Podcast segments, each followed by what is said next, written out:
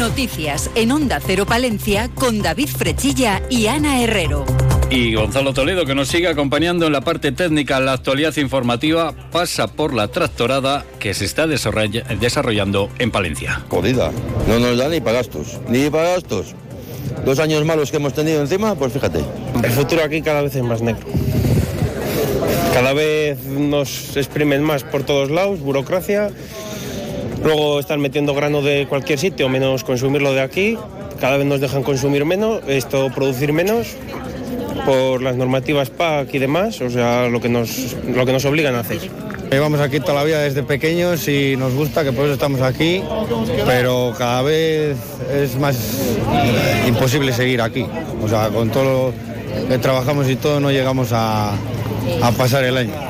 Estos son algunos de los motivos por los que los agricultores y ganaderos han vuelto a salir hoy a la calle con sus tractores, la complicada situación que viven y la preocupación por el futuro del sector primario. Más de 500 eh, tractores llegados de distintos puntos de la provincia se están dando cita en la capital palentina. Hasta el recinto ferial eran dirigidos los vehículos, lugar donde tenía lugar la lectura de un manifiesto a cargo de nuestra compañera, la periodista Nati Melendre.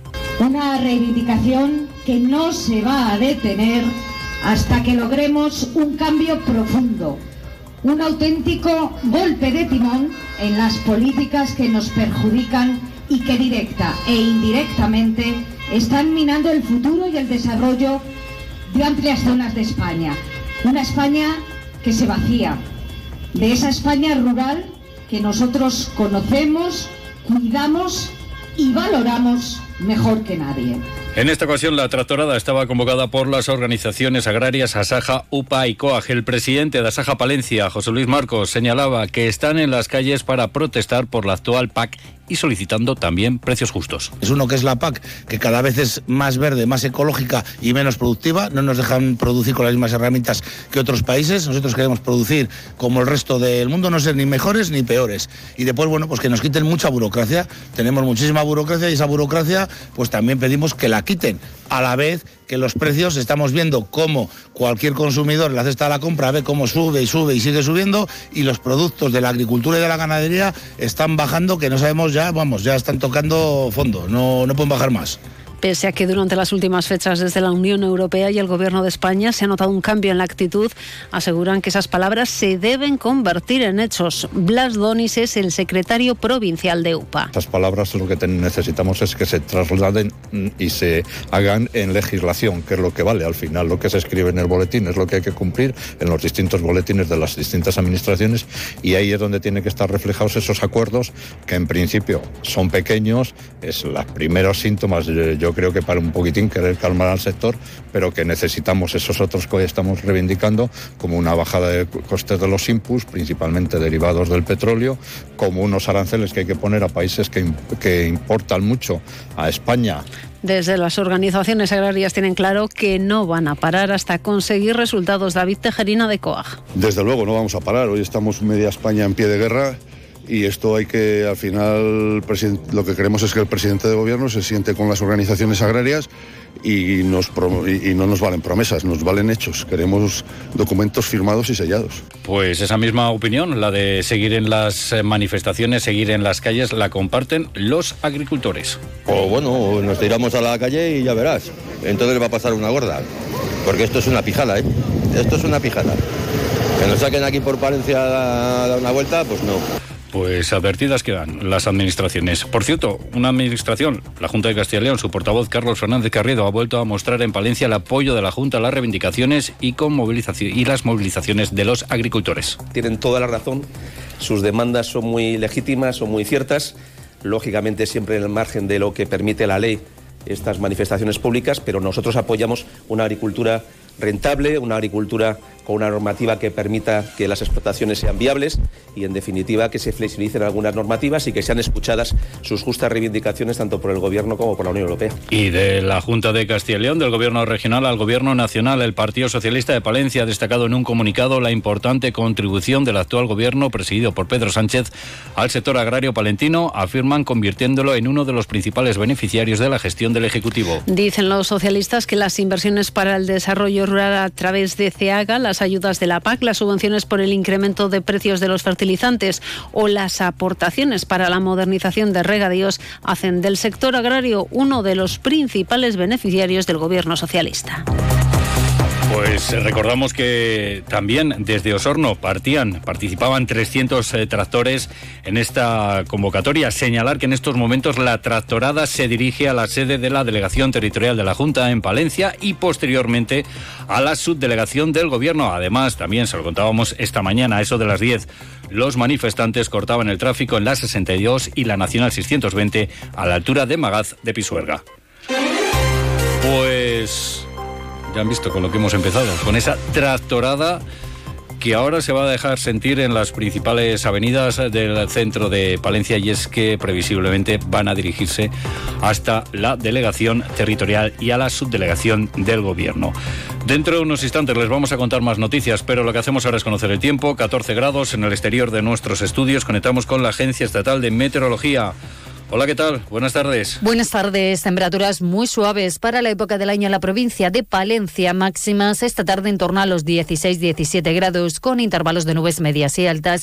Mañana subirán todavía un poco más las temperaturas, pero será un día más variable e inestable. El cielo tendrá que dar nuboso cubierto mañana y esperamos lluvias y chubascos intermitentes, sobre todo por la tarde. Por la mañana, probabilidad de brumas y nieblas, especialmente en el norte de la provincia. Las temperaturas suben esperando llegar a 20 grados en Palencia y Carrión de los Condes, 19 en Aguilar de Campo, 18 grados en Cervera de Pisuerga y 16 en Guardo. El viento girará viento del oeste y suroeste, puede alcanzar rachas fuertes. Es una información de la Agencia Estatal de Meteorología.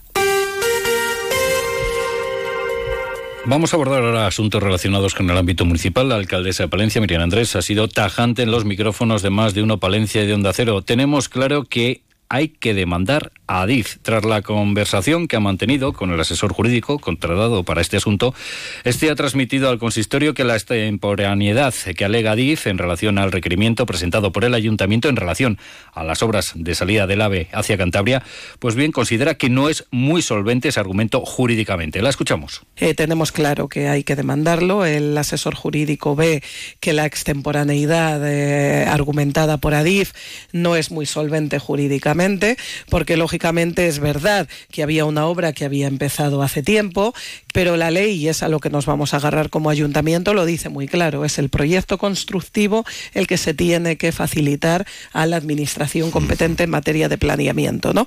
Somos nosotros la administración competente y ese proyecto constructivo entró en el ayuntamiento el 16 de noviembre de 2023.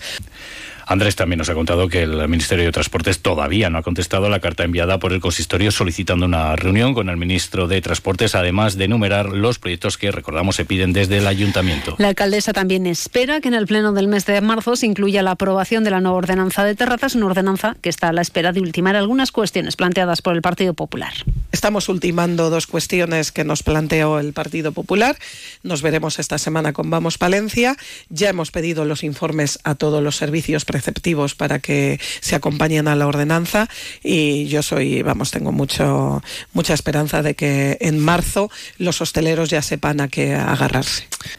Pues seguimos hablando de cuestiones municipales. Ahora hablamos del Partido Popular porque afirma el equipo de gobierno convoca la Comisión de Impulso Económico sin contenido con un único asunto repetido, demostrando, aseguran, el inmovilismo de esta concejalía. Y el único punto del orden del día, dicen, ha sido el relativo a la Feria Pícola, cuyo convenio ya se abordó en la comisión del mes de enero y cuya actividad ya se ha celebrado. Un mes más tarde, denuncia el portavoz del PP, Víctor Torres, vuelven a llevar como único punto del orden del día el mismo asunto. Lo que nos preguntamos es si no hay nada más importante en la ciudad para poder informar de mes a mes en un área que tiene que ser punta de lanza del equipo de gobierno como es el impulso económico y el empleo en la ciudad de Palencia. Por otro lado, también criticamos que no se celebren comisiones informativas dentro del área de cultura. Y no se ha convocado ninguna extraordinaria entre medias para dar cuenta de cuestiones tan relevantes como toda la festividad de las candelas, o las fiestas de carnaval. Únicamente se ha recibido un correo electrónico sin acceso a ningún expediente y ocultándonos información sobre los contratos. Pues eh, hacía referencia hace unos instantes el portavoz del Partido Popular a las fiestas de carnaval. Le recordamos que hoy la capital vive el cierre de los festejos de carnaval.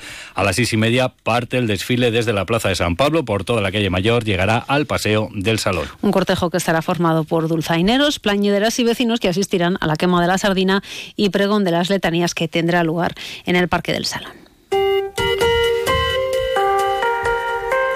Hablamos ahora de economía porque Iberaval ha inaugurado esta mañana su nueva sede en Palencia, ubicada en la calle Menéndez Pelayo, número 4. La Sociedad de Garantía ha reafirmado su compromiso con las empresas de la provincia para facilitarles la mejor financiación. El presidente de Iberaval, César Potviane, ha destacado que la sociedad ha superado los 3.000 socios en Palencia y que cuenta con cerca de 1.200 operaciones de financiación activas por un montante económico de 94 millones de euros. Y lo más importante es que gracias a la financiación que nosotros aportamos, y las ayudas financieras que aportamos a la provincia de Palencia, ayudamos a sostener unos 5.700 puestos de trabajo en la provincia, que es muy importante.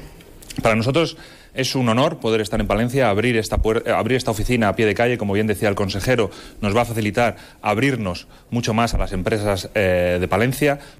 Bueno, pues en esa cita estaba presente el consejero de Economía y Hacienda, Carlos Fernández eh, Carriedo, y salimos a la provincia para contarles que los alcaldes y concejales del Partido Popular en el Cerrato analizan la actualidad política y trasladan las inquietudes y necesidades de sus municipios. Ha sido durante la reunión de la Junta Comarcal del Cerrato. En ella, alcaldes y concejales trasladaron a la directiva del PP algunas ideas y problemas comunes que surgen en su día a día, entre las demandas municipales, la mejora de la señal de cobertura móvil y de televisión.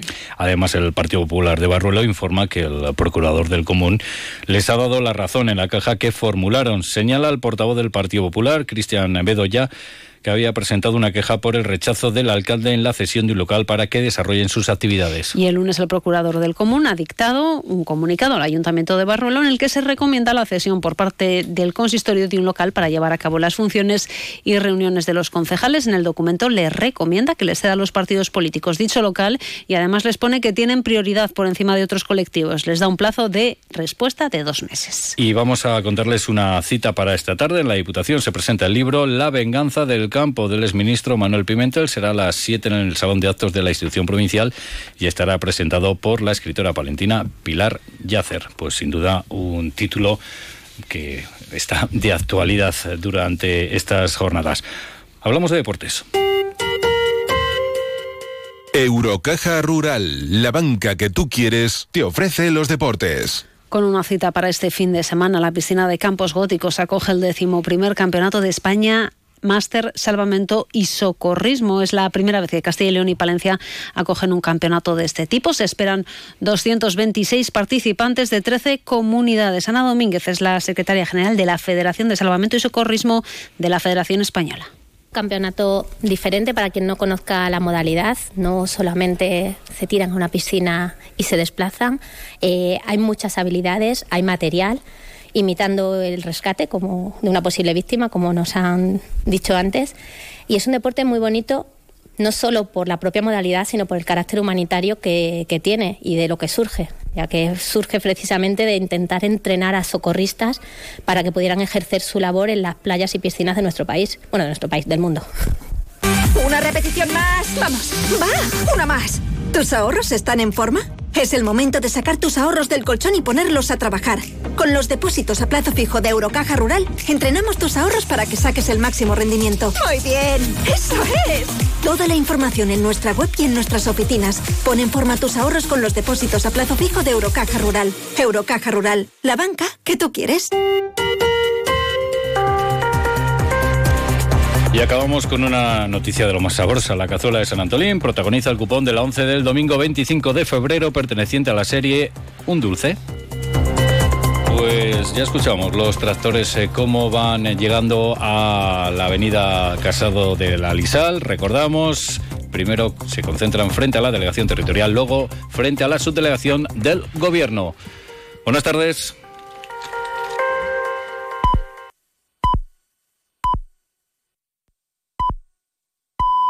Son las 2 de la tarde y la una en Canarias, sin